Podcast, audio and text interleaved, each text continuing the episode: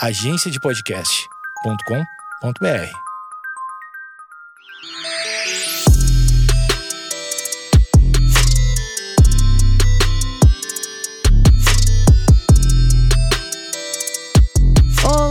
está começando mais um Vaginaria Podcast. Aqui você encontra conteúdo para libertar, acolher e divertir mulheres. Eu sou Feminiza. E eu sou Amanda Mendonça.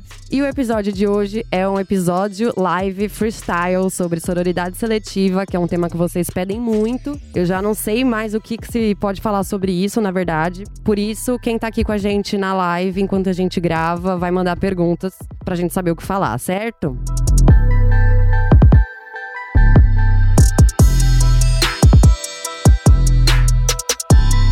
Vamos falar primeiro o que, que é a sororidade, gente. A sororidade é como a gente coloca uma aliança entre mulheres, como se fosse uma irmandade. Da mesma forma que entre os homens existe a fraternidade, veja bem, muito mencionada lá na Revolução Francesa, não é mesmo? Aquela que não incluía mulheres. É, então a sororidade ela é sobre isso, é sobre mulheres criarem uma aliança, né, por, por essa condição comum a nós todas, que é ser mulher, ser o segundo sexo na sociedade e tudo mais. E a gente sempre levar isso em conta, né, tá sempre pelas nossas e pelas mulheres sempre tá. Então, entendendo o que, que é a sororidade, a gente pode falar que é sororidade seletiva. Mas primeiro a gente pode falar também o que não é sororidade, porque Muita gente acha que sororidade é tipo você amar todas as mulheres incondicionalmente e achar tudo que elas fazem lindo, porque é sororidade. É você nunca poder julgar a atitude de uma mulher porque sororidade.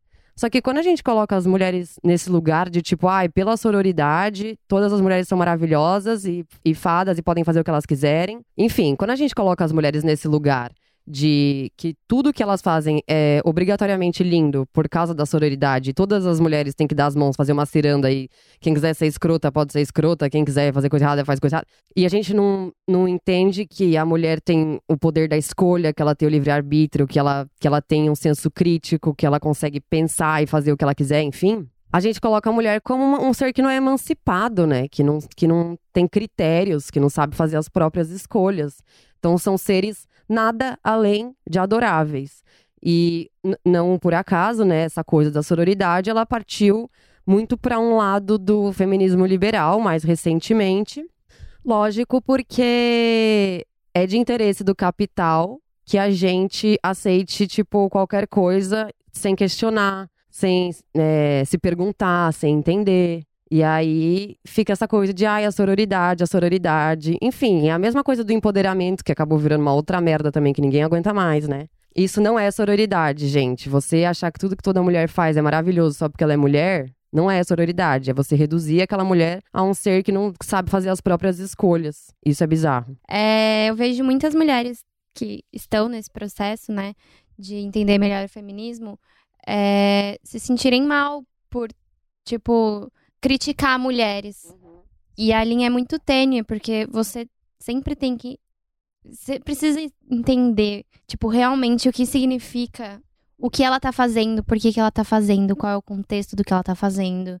E você entendendo isso, aí você consegue, tipo, definir se sua crítica é embasada nessa estrutura machista ou se sua crítica é real, tipo, realmente, tipo, não dá o que ela fez.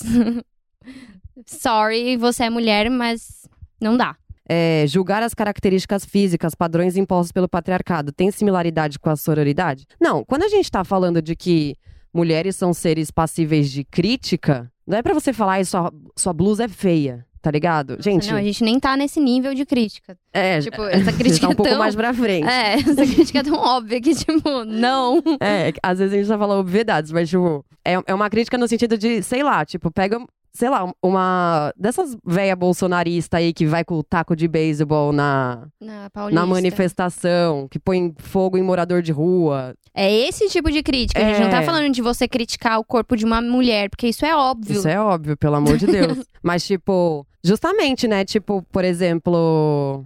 Ai, como é que eu vou exemplificar? Mas, tipo, sei lá, se uma, se uma mulher for escrota, cara, mulheres são escrotas também, tá ligado? Também fazem merda, também fazem coisas feias e erradas. Só que o, o intuito dessa história da sororidade é a gente olhar e pensar o porquê que ela tá fazendo isso. Porque pode ser que tenha alguma coisa a ver com o patriarcado. Pode ser, né? Tipo, como a gente já teve várias tretas lá na vaginaria, que claramente a gente enxerga a socialização ali e a sororidade nos permite avaliar aquilo de uma outra forma. Outra coisa é a pessoa ser escrota e aí, por uma coisa que, tipo, que é dela, tá ligado? E aí, ai, a sororidade, não sei o quê. Eu passei por isso uns anos atrás. Rolou uma treta, um- sei lá que ano que foi isso. Rolou uma treta aqui no meu Instagram com uma blogger, model aí da internet. Enfim, que ela postava várias coisas escrotas, assim, e aí ela saiu numa página como, tipo, o ícone feminista, e eu falei, mano, não curti ver ela aqui, nada a ver. E aí as, as seguidoras dessa pessoa vieram. Mano, eu recebi mais de 10 mil mensagens esse dia, juro, de gente falando que era pra eu me matar, que não sei o que, que nananã. E a sororidade, bababá, querendo me dar aula de feminismo. E tipo, mano, desculpa, não é a palavra sororidade que vai mudar o fato de que essa pessoa foi escrota várias vezes, tá ligado? Aí tá, vamos lá. Agora a gente já entendeu o que, que é a sororidade e o que, que não é, né?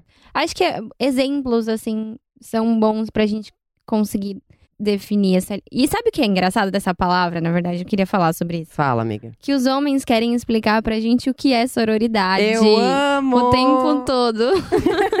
tipo, ai, ela não teve sororidade de escutar o que a outra tá falando. Tipo, querido. Querido, primeiramente. Primeiramente. Homens, o que tem a ver? Como lidar com uma amiga que claramente quer ser uma puta de luxo? Não apoiar ou se afastar é falta de sororidade? Uma boa pergunta. Não apoiar é a sororidade, tá? Você não apoiar que a sua amiga comercialize o corpo dela como se fosse uma comida ou um produto é sororidade. Se afastar, tudo, tudo depende dela, né? Mas assim, a sororidade tá em você não apoiar e dizer pra ela o porquê que você não apoia, né? Sim. O que mais falta sororidade é com as mulheres que denunciam crimes de violência. Nessas horas falta total sororidade. E aí depois vem aquelas que pedem sororidade com mulher tipo Regina Duarte. Ótimo exemplo. Quando você fala Regina Duarte, você pensa, foda-se a sororidade. Sororidade nunca existiu. É isso que você pensa quando você vê a Regina Duarte falando. É complicado. Alguém já tinha mandado em cima também. É, é, não sou obrigada a ter sororidade com a Damaris. É, eu vi também. Ótimo exemplo. Não é obrigada mesmo. Nossa, é muito foda, porque ela passou por umas coisas muito, muito difíceis e, ao mesmo tempo que ela passou por uma situação muito difícil, ela não teve acesso à informação de entender estruturalmente por que, que ela passou por aquilo. E ela reproduz muita coisa que as pessoas que fizeram isso com ela falam. É isso que acontece. É. Ah, tipo, ela não entendeu estruturalmente qual que é a causa daquilo que É. ela viveu. E ela, tipo, foi pra um caminho totalmente descolado da realidade. Deus não existe, mas se ele existisse, só ele saberia o que aconteceu na cabeça dessa mulher. Enfim, eu tenho uma outra questão, por exemplo. Mulheres que estão passando pelo processo de desconstrução com o feminismo. Nesses casos, em coisas que elas não concordam com você, é porque elas não entenderam ainda. E nesses casos, a gente precisa ter sororidade, mas com respeito. Porque é justamente isso que o patriarcado quer. Que a gente se brigue, que a gente não se una, que a gente não discuta e que a gente não se goste. Então, nesses casos, assim, eu tenho muita sororidade por mulheres que ainda não entenderam e que continuam reproduzindo algumas coisas. Amigas, no caso, eu tô falando de uma situação pessoal. E, e não julgo, assim, sabe? Tipo, eu tô aqui escutando e tô falando e, tipo, é isso. Mas é a linha tênue de, tipo, te xingar, tá ligado? É. Que foi o que aconteceu. Então, nesses casos, assim, eu vejo que, tipo, por mim, cara, não tô mais afim de te explicar e Não sou obrigada. não sou obrigada. Sempre Exato. acontece isso, né? Tipo assim. Tem gente que tá nesse processo de desconstrução e vem muito humildemente perguntar as coisas porque sabe que você já, tipo, estudou mais, você já tem mais horas, anos, né, meses, que seja de estudo do que, do que aquela pessoa. E aí ela vem, ô amiga, eu não entendi tal coisa, tal, pô, com, com o maior amor você vai explicar. Só que tem gente que não sabe, acha que sabe, aí chega querendo te dar aula. Tipo agora, Uhum. tinha uma, uma menina no Twitter me, me mandando uma mensagem falando, ai, homens menstruam também, igual as mulheres. Eu falei, ai, sabe? Tipo, ai, fica quieta, você não fala por todas as mulheres. Eu falei, ai, não. O que, que eu vou fazer? Eu vou dormir, né? Eu não, eu não sou obrigada, tá ligado? E isso tem acontecido muito no movimento feminista, de, tipo, colocar as mulheres uma contra a outra, quem é mais oprimido, quem não é, tipo, quem tem que falar, quem não deve, tem que calar a boca, morrer, tá ligado? Tipo, a gente escuta muito isso. E é, é complicado, assim, tipo, tudo. E são as mesmas mulheres que estão falando de sororidade. Ó, quando você joga a sororidade seletiva no Google, um dos primeiros links é um exemplo das radifem que não reconhece a identidade do transgênero como mulher. Mega problemático isso. É Ah, exatamente isso. Que legal. ah, que legal. É disso que a gente tá falando. É, essas pessoas que falam de sororidade, mas acham que seria adequado a gente morrer. Ainda bem que não É. pega, senão eu já tinha morrido umas 30 vezes, mas não bem mais. É, eu também. Ó, a, a, a laiteira. Eu sempre leio esse arroba. Essa pessoa participa muito de tudo. Eu não sei se é leiteira ou laiteira, mas eu acho que a piada era leiteira. Sim, tem uma amiga que é me- mega lib e parece que ela não quer procurar por mais que eu mostre as coisas pra ela. A gente também tem amigas que são mega libs e a gente explica as coisas pra elas e elas falam, da hora, valeu. Só que tem outro, ah, eu não tenho outras que não. A Amanda tem umas que não funcionam, né, amiga? Inclusive, tipo, na verdade, assim, são pouquíssimas que conseguem ter um debate mais profundo. E algumas estão questionando algumas coisas que eu questionei há um bom tempo atrás. Mas, tipo, eu acho isso legal. Uhum. Sabe? Por mais que eu não consiga ainda, tipo, aprofundar mais, eu acho muito interessante elas virem falar comigo. E qualquer e coisinhas muito simples pra mim hoje, tipo, viram maior descoberta pra elas e eu acho muito fofo, assim. Nem sei porque eu tô falando disso, porque não tem Ah, muito a ver com o tema. Não, mas é legal mesmo. Que nem o, o primeiro, a primeira live que a gente fez que é, com a Mina lá do Lavazão, Lavazão, Lavação. Lavação Filosófica com a nossa amiga Mina Wenkel. A gente começou a falar de feminismo de uma forma bem introdutória, assim, é, trazendo questionamentos sobre coisas que passaram no programa, para muitas pessoas que provavelmente não têm acesso a essas, essas pautas e esses ques- eu chamo de questionamentos mesmo. E fazia muito tempo que eu não fazia isso, fazia muito tempo que eu não conversava com pessoas que já não estão, tipo, num, num certo grau de compreensão da parada. E me deixou, tipo, ai, eu me senti jovem novamente. Foi uma coisa. Eu terminei aquela live tão feliz. Porque a gente olhava os comentários e pra mim eu falei tantas coisas bobas naquela live, tipo, umas coisas que. Que na minha cabeça é óbvio, que na minha cabeça já tá, vamos, próximo.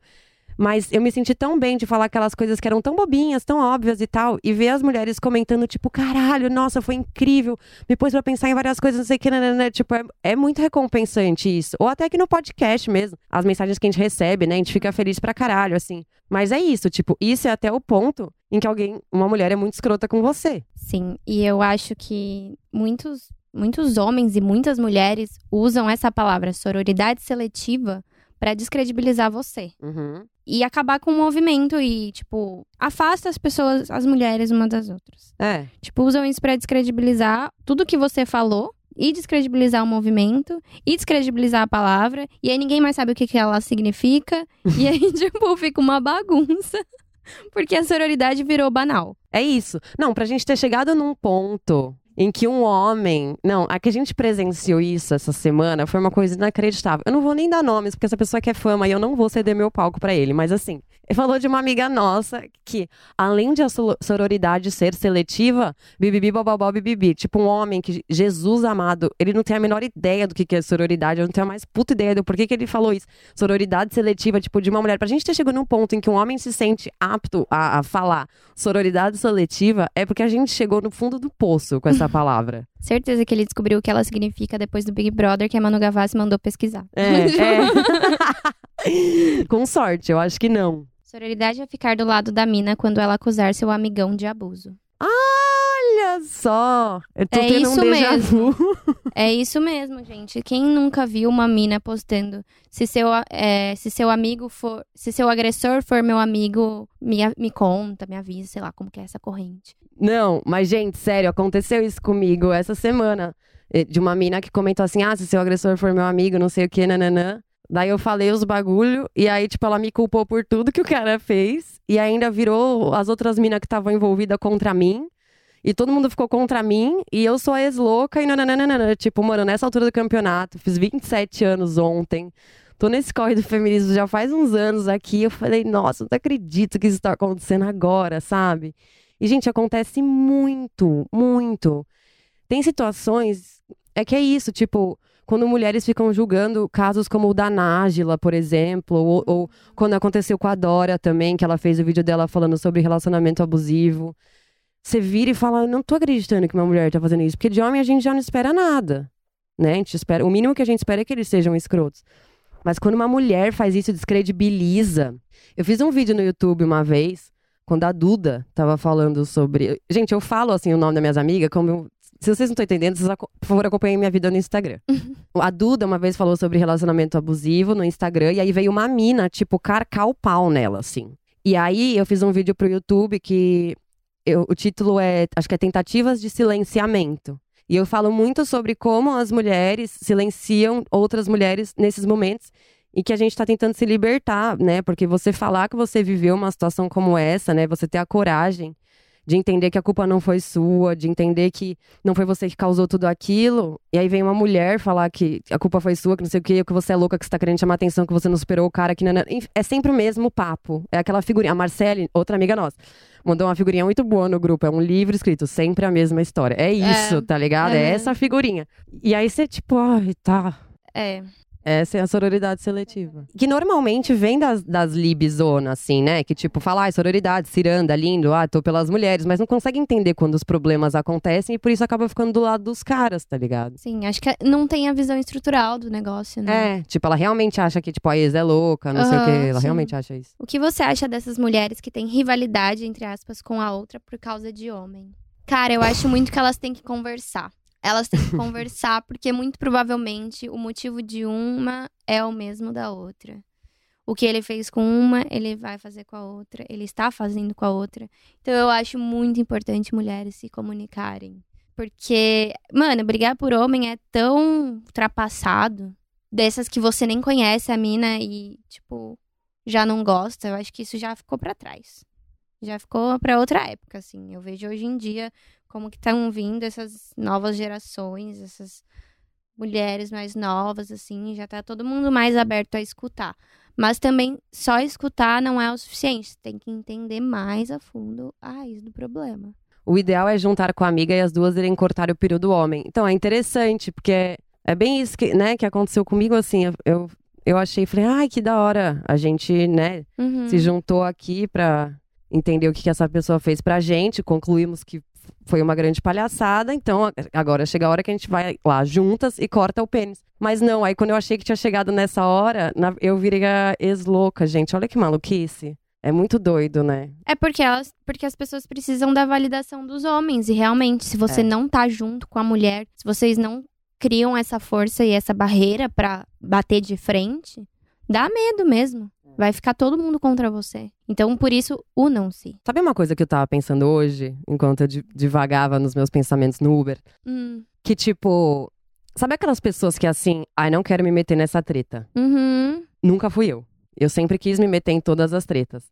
Só que pra você se meter em tretas, você precisa estar muito certo da sua análise sobre uma situação, tá ligado? Eu tava falando pra Amanda aqui agora mais cedo, que tipo, meu cérebro é tipo aquele desktop super organizado, onde tudo tá numa pasta certa. Então, tipo, eu consigo ver, ver tretas acontecendo, tipo, ah, conflito entre um cara e uma mina, não sei o que, nanana, e eu consigo me posicionar muito facilmente. Eu, eu consigo comprar tretas muito facilmente, porque é isso, tipo, eu tô sempre muito certa da minha argumentação, a minha compreensão da situação é sempre 360, tipo, eu, eu questionei aquilo e eu cheguei numa conclusão e babá, babá. Mas aí tem essas pessoas que é tipo, ai, não quero me meter nessa treta, não sei o quê. Eu, tipo, ai, fulano foi cuzão comigo, mas não, não tenho nada contra ele. Tipo, como você não tem nada contra ele?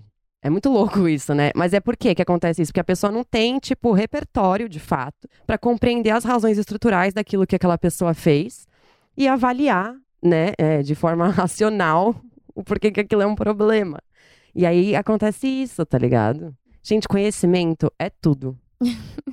Eu sempre falo isso, é tão libertador, você se sente tão protegida. Quanto mais você sabe, menos as pessoas podem fazer mal pra você, tá ligado? Na verdade. E eu fico bem Mas desesperada quando eu vejo, tipo, que as, que as mulheres não têm conhecimento, cara, sobre a própria opressão, sobre as próprias vivências, não conseguem avaliar, questionar, analisar as próprias vivências. Isso vai fazer com que a gente fique sempre no mesmo lugar. Ai, é desesperador. Sobre defender a amiga que fica com um homem comprometido. Não existe defender a amiga que fica com um homem comprometido. Não mesmo? Desculpa, amigas, mas. Quando eu era mais nova, eu tinha umas amigas que elas tinham, assim, uma tara por pegar homem comprometido, assim. E eu tava bem longe de- do início do meu. Eu era bem adolescente, assim. E eu falava, cara, como é que pode passar isso na cabeça de alguém, de fazer uma coisa dessa? Aí eu entendo, tipo assim, ah, é porque tem a nossa socialização, a gente é criada pra competir, a gente precisa da aprovação dos homens. Tem mulher que tem um certo tesão nesse negócio de tipo, ah, eu roubei o homem que era de uma outra mulher, ou seja, eu venci de alguma outra mulher e tal. Mas, gente, tipo, nem quando eu tinha 15 anos eu pensava dessa forma tão baixa, tá ligado? Eu não consigo imaginar como que mulheres adultas pensam assim, juro. Não dá. Ó, avisar a mulher que o cara tá traindo ela ou dando em cima de você é uma atitude de sororidade? óbvio. É uma obrigação, na verdade. Só isso. É uma obrigação. Obrigação. Pensa se fosse você, é tão É. simples essa. E se você não conta, aí é a sororidade seletiva. Porque se fosse uma amiga próxima sua, você contaria. Eu, eu posso ficar sabendo de qualquer mulher, gente. Pode ser a mulher lá, lá na padaria, eu descobri um negócio, eu nunca vi a mulher na minha vida, eu vou contar. Sim. É, é um dever. Inclusive, aconteceu já uma vez comigo que eu fiquei com um cara que eu não sabia que namorava, ele mentiu até o nome dele. Eu descobri, né, óbvio, depois, que é porque ele namorava. Tipo, é óbvio que ele não tinha me contado isso, ele tinha mentido até o nome, blá blá blá blá. E ele namora ela até hoje. Sério? Uhum. Mas você contou pra ela? Não. Falhou, hein, amiga? Vou contar. Não, isso aconteceu há quatro anos atrás. Agora que eu lembrei. Ó, que viagem. Sim. Não sei se eu já contei essa história. Eu contei essa história em algum lugar. Agora eu não lembro onde foi. Mas quando eu era bem jovenzinha, eu tinha 14 anos, eu, fiquei, eu ficava com um menino e aí eu fui viajar, fui passar férias na Europa. E aí. Tá bom. Tava só a Leona vingativa. Aí, aí eu fui. Aí quando eu tava no avião, o cara fez uma despedida pra mim, todo romântico, não sei o quê. Aí quando eu tava no avião indo, ele tava numa festinha da escola e ele beijou uma menina da escola. Daí eu cheguei lá em Portugal, liguei o computador. Algum amigo dele veio me contar que ele tinha ficado com a menina, que ele tava super envergonhado, que a culpa não era dele, que ela cagarrou ele, não sei o quê. E ele não falou nada pra mim. Eu simplesmente, tipo, não falei nada, esperei acabarem as minhas férias na Europa. Voltei para o Brasil e aí eu voltei pra escola, né? Daí quando eu cheguei, eu matei a primeira aula e antes de falar com ele, eu quis falar com ela. Eu nunca tinha falado com essa menina na minha vida, mas eu sabia quem, tipo, quem ela era, assim. Aí eu falei, então, Natália, é o seguinte, é, eu fiquei sabendo que você ficou com o Matheus, queria que você me contasse como é que foi e tal. Daí ela falou, ah, é, ela tava morrendo de medo de mim na época. Todo mundo achava que eu era louca, né, na escola. Eu era mó de boa. Mas enfim. Aí todo mundo tinha meio medo de mim, assim. Daí ela tava super nervosa. Eu falei, não, tipo, eu não, não, não vim aqui te enquadrar nada. Eu só quero saber mesmo como foi que rolou. Porque ele me contou uma história meio estranha, eu queria saber. E aí ela me contou, não, foi ele que chegou em mim, eu não tinha a menor ideia de que vocês estavam ficando, que bibi, bababó. Aí chegou na hora do recreio, eu jo- joguei um- uns copos de bebida na cara dele na frente da escola inteira e essa história acabou aí. Mas, um ano depois, eu acho que isso aconteceu, ela tava namorando um cara com quem eu já tinha ficado.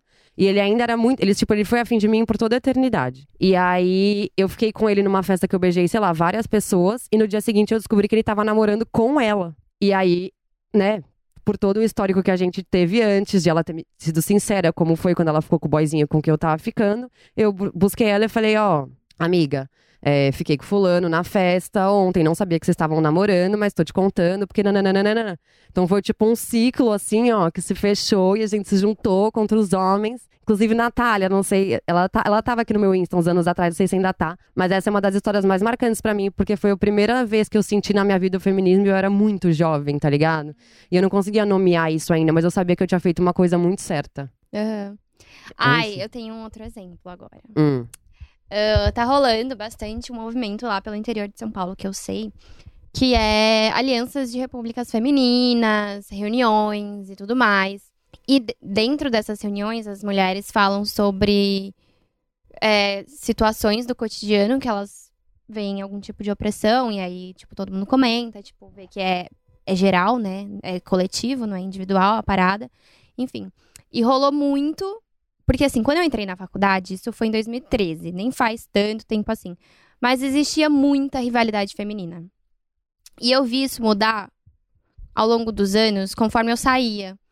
E as mulheres começaram a conversar. Acho que de 2016 para frente, rolou muito esse movimento das mulheres que ficavam com o mesmo cara começar a conversar e descobrir muitas coisas que ele, ele fazia com elas, assim.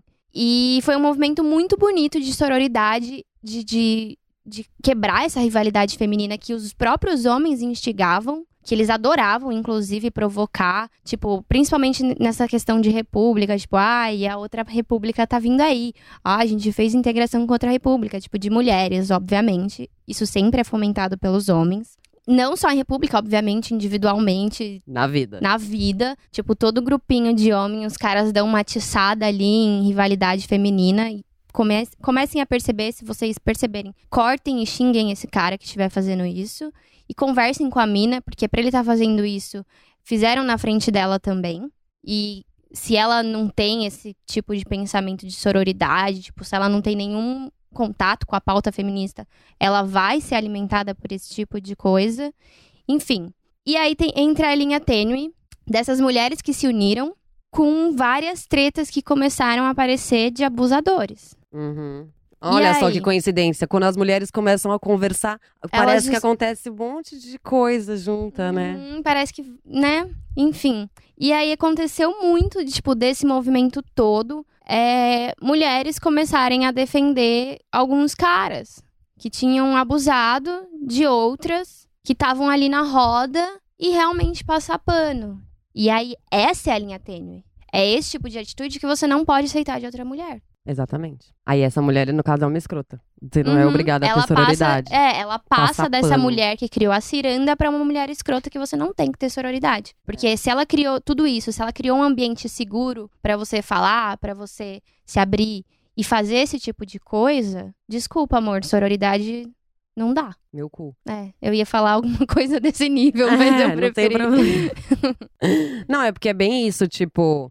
Essa história do se seu agressor for meu amigo, me avise, mas aí você avisa e a pessoa fala, pô, cara, todo mundo sabe que você não fez isso, que não sei o quê. Não é só pra homem, mulher também faz isso, tá ligado? Uhum. Tipo, não, mas eu te conheço, eu sei que você não faria isso, não sei o quê. Eu vi esses dias um post bem polêmico no Twitter, que era de uma menina falando do- dos perigos desses exposeds, porque um amigo dela se suicidou.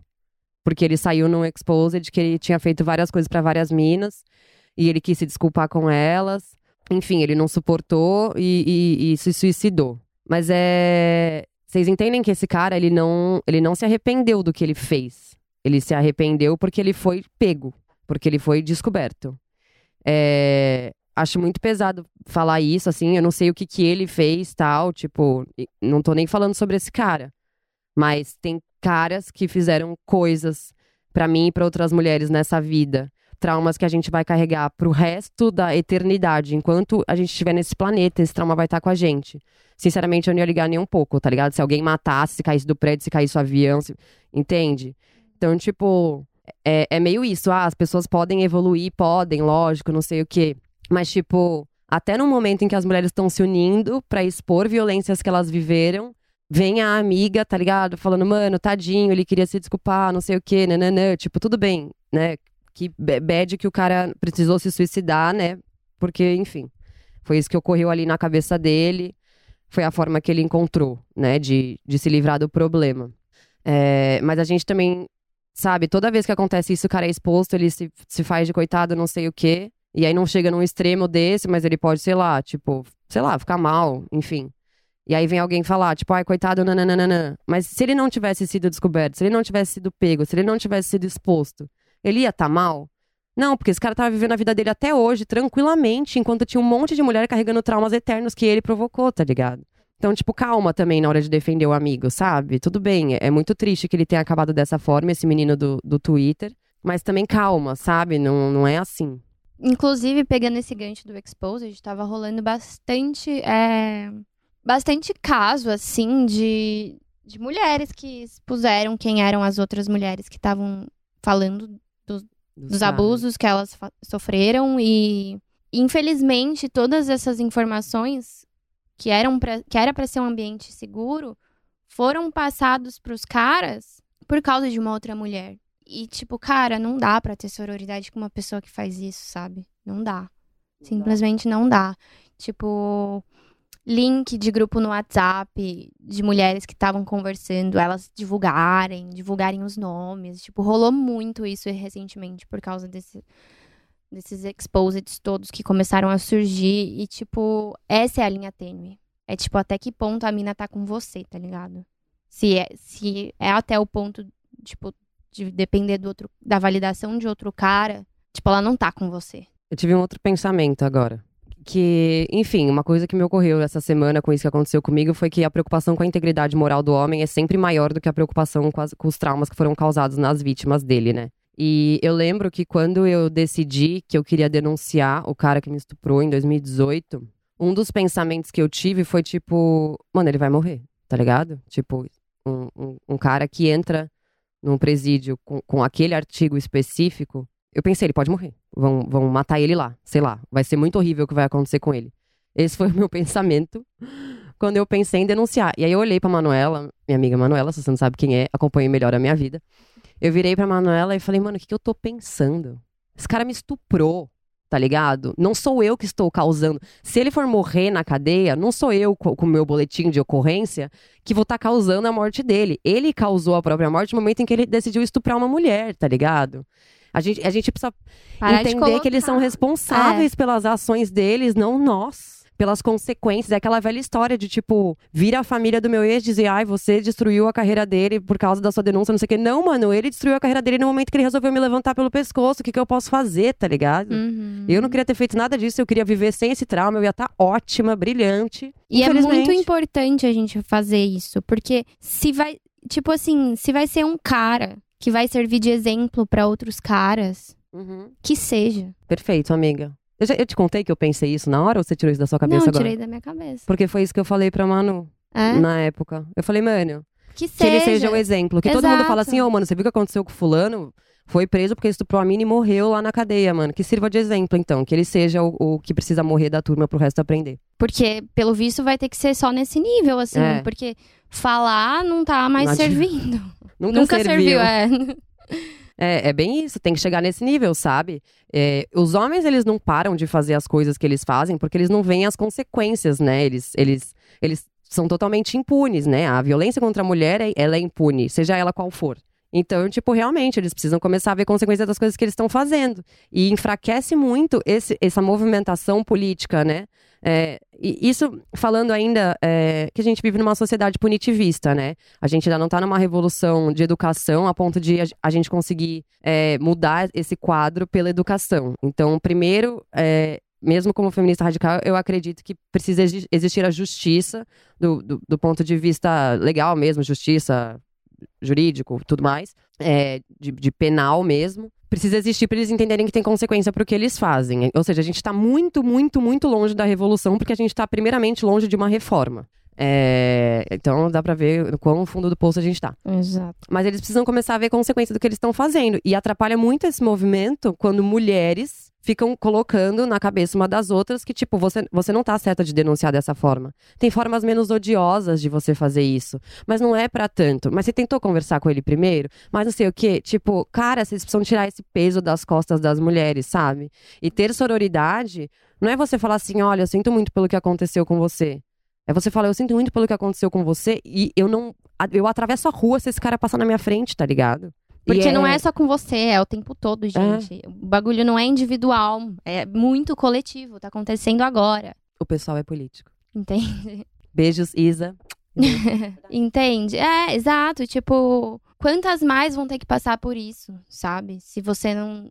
Se não virar realmente uma, uma revolta social de pessoas que fazem isso, tipo, uma desaprovação social, sabe? Porque, infelizmente, eles não vão ser presos. Então, é a reprovação social mesmo que vai dar voz para as mulheres, que vai dar visibilidade para o que elas têm para dizer, sabe?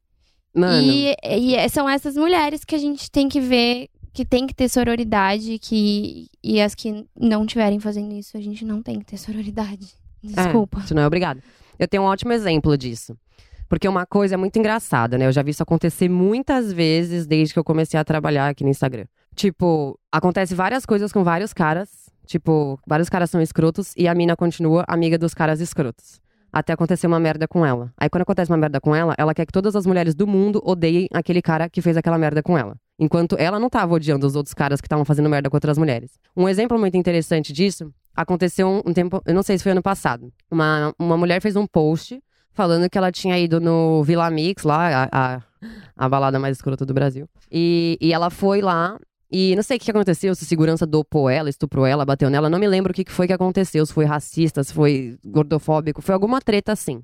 Só que, tipo assim, isso foi ano passado, 2019. O povo tá falando que o Vila Mix é um lugar racista e misógino e homofóbico e, e tudo há muitos anos. Pelo menos desde que eu tinha 17 anos. Isso eu posso garantir, porque eu era bala- baladeirinha na época. Ou seja, faz 10 anos. É, ai, é verdade. Que- Nossa, que triste. Enfim, é, tenho 27 agora. É, Mas desde lá, estão falando, mano, esse lugar é escroto, trata mal as mulheres, não sei o que, nananã. Aí essa, aí essa menina, né, mulher, não lembro, acho que ela era jovenzinha. Mas assim, né, já consciente dos seus atos. Vai nesse lugar, sofre essa violência E aí ela quer que todo mundo se revolte. Ela fez a grande denúncia contra o Vila Mix. E agora que isso aconteceu comigo, ninguém mais pode aceitar esse rolê. E não sei o que, não sei o que, não sei o que. Tipo, tá, amada? Como é que você pode impor isso para alguém se você viu tanta coisa errada acontecer nesse lugar por tantos anos e você continuou endossando? Quer dizer, enquanto não aconteceu com você, você não tava nem aí. Esse é o melhor exemplo de sororidade seletiva, gente.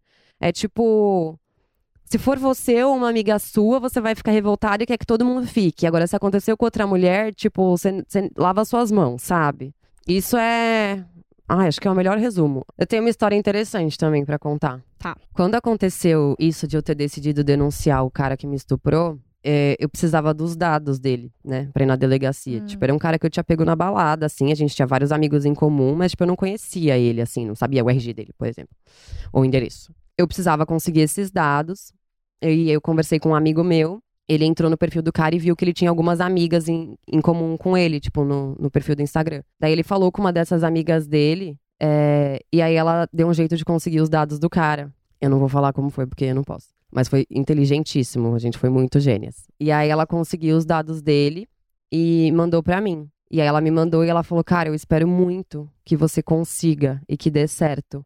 Porque quando eu quis denunciar a, violência sexual que aconteceu comigo, ninguém acreditou em mim. Então eu falei o que eu tivesse que fazer pra conseguir isso pra você, pra você poder denunciar, tá ligado? No fim das contas, esse homem que violentou ela foi preso por causa de uma outra mulher que denunciou ele. Esta mulher vive hoje em paz.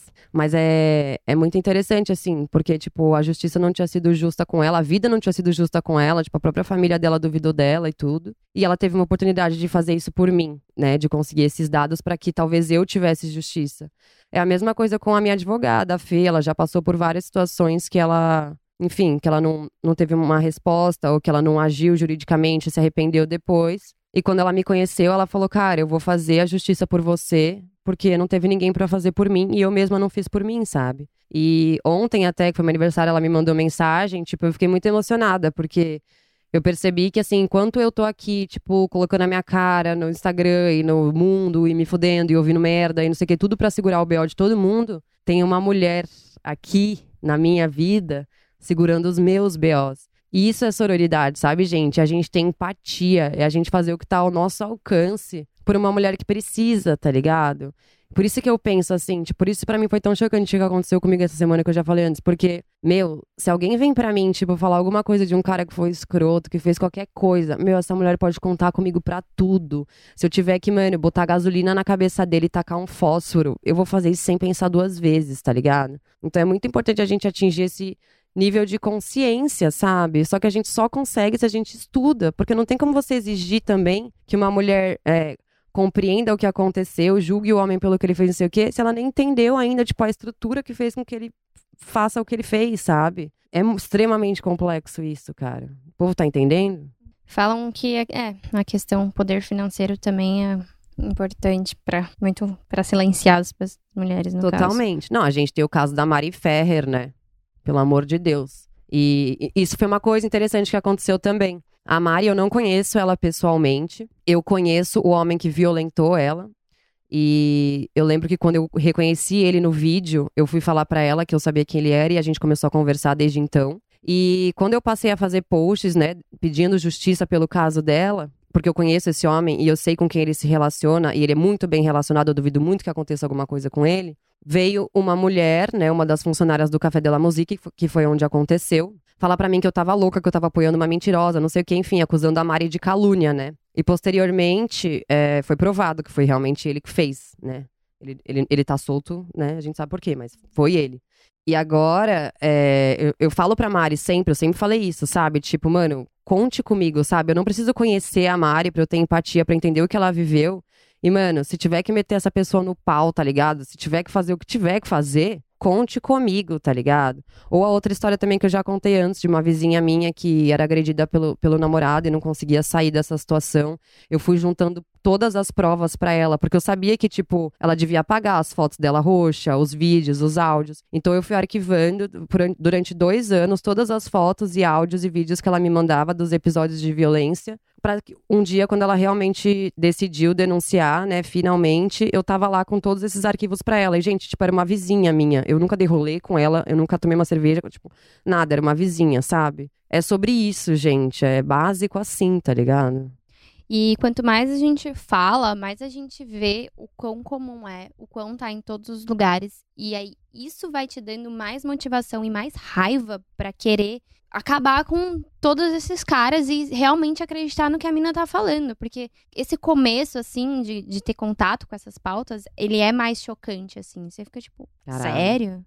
Caramba, nossa. Como que ela ainda continuou lá, sabe? É mais chocante. Só que você vai falando e você vai entendendo, você vai vendo que isso é tão comum, infelizmente. E você vai sentindo, essa raiva vai subindo cada vez mais em cada história que você escuta. E, tipo, tipo, meu, não dá. Você começa realmente a querer cancelar todos os caras. Então é isso, é tipo, falar, falar, falar. Pra você ver, e sua amiga que não tá entendendo ainda ver, o quão isso não é tolerável, isso não é aceitável, sabe? Exatamente. Uma coisa que aconteceu comigo e que aconteceu com várias amigas minhas que fizeram denúncias públicas, né, de violência doméstica e sexual, foi tipo outras mulheres virem dizer que elas estavam mentindo tal, não sei o que, enfim, já falei sobre isso antes, mas eu queria muito destacar o quanto dói você saber que uma coisa aconteceu, aquilo aconteceu, você tava lá, você sabe que aconteceu e o cara sabe que aconteceu. E aí ele nega e vem mulher falar pra você que você tá inventando que aquilo aconteceu. Gente, a dor de ter que provar que algo que aconteceu aconteceu é algo que eu sou incapaz de descrever. Você ter que apresentar provas. Isso falando assim, quando você vai lá e, e isso socialmente pra você ter que ficar provando pros outros que o que você tá falando é verdade. Eu falei isso na live que eu fiz acho que anteontem, que eu falei que quem acabou mais me incentivando a, denu- a denunciar o meu ex foram as pessoas que ficaram duvidando do, do que eu tava falando. De tanto que duvidaram de mim, eu falei, mano, eu vou, vou fazer essa porra. Não tive justiça, obviamente, porque eu precisava provar. Como é que eu vou provar o que eu vivia com aquele homem todos os dias, entre quatro paredes? Como é que eu vou provar que ele falou tudo que ele falou pra mim? Como é que eu vou provar que ele me agrediu fisicamente há 70 anos atrás? Como é que eu vou provar isso? E a dor que, tem, que é você segurar no seu peito, você saber que aquilo aconteceu e você ter que provar, seja pra outras pessoas ou seja pra justiça, mano, isso é indescritível. Esse é o maior pesadelo da minha vida, assim, e é algo que eu não desejo pra mulher nenhuma nesse mundo. É horrível, velho. Sim. Por isso, se você vê sua amiga passando por uma situação de, de um relacionamento abusivo, se você conversa com ela por mensagem, se ela já te mandou alguma coisa, guarda tudo, porque isso é sororidade. Porque ela vai precisar em algum momento. É, já tá dando uma hora aqui de gravação. Não sei se vocês têm mais alguma pergunta. Eu acho que ficou bem, bem claro, né? A gente deu vários exemplos aqui. Foi da hora gravar com elas, né? Sim, foi bom porque a gente conseguiu direcionar para o que elas É. tinham mais dúvidas. A gente assim. tava bem sem roteiro hoje. freestyle total. É, freestyle. Mas é isso, né, gente? É, Nunca duvidem, meu. Nunca deixem que um homem construa um muro entre você e outra mulher, sabe? E o meu aprendizado da semana foi: não confie em homem nenhum. Em versão de história de homem nenhum. Não Sempre se es- confia é. em homem. Sempre escute o outro lado. Sempre, sempre, sempre. Sabe Porque aquelas histórias mal explicadas? É. Você fala assim, essa história que, que, ele, que ele me contou, às vezes ela faz sentido, mas você fala, não, tem alguma coisa aqui que. Você sente algum desconforto. Não, Uhum. não ignore o seu desconforto. É. Vai lá e conversa com a Investigue. mulher. Investigue o seu desconforto. Vai nela direto, é. Se ele existe é porque Tem coisa. tem coisa aí. Acho que é, é isso, isso. gente. Acreditem nas mulheres. Sempre. É melhor errar defendendo uma mulher Nossa, do do que nada. errar defendendo um macho escroto. É isso. É isso, gente. Muito obrigada. A live parou no meio do bagulho que a gente tava falando, mas o episódio tá aqui em todas as plataformas. Espero que vocês tenham gostado. Um beijo, me sigam no Instagram, Amandita Eu, pra saber mais sobre a minha vida e a vida dos meus cachorros. E me sigam no arroba Feminiza, sigam a gente no arroba Vaginaria Podcast e comprem livros na minha livraria, que é arroba Livrarista. Até o próximo episódio, que só Deus sabe quando vai ser. Beijão. Tchau, tchau!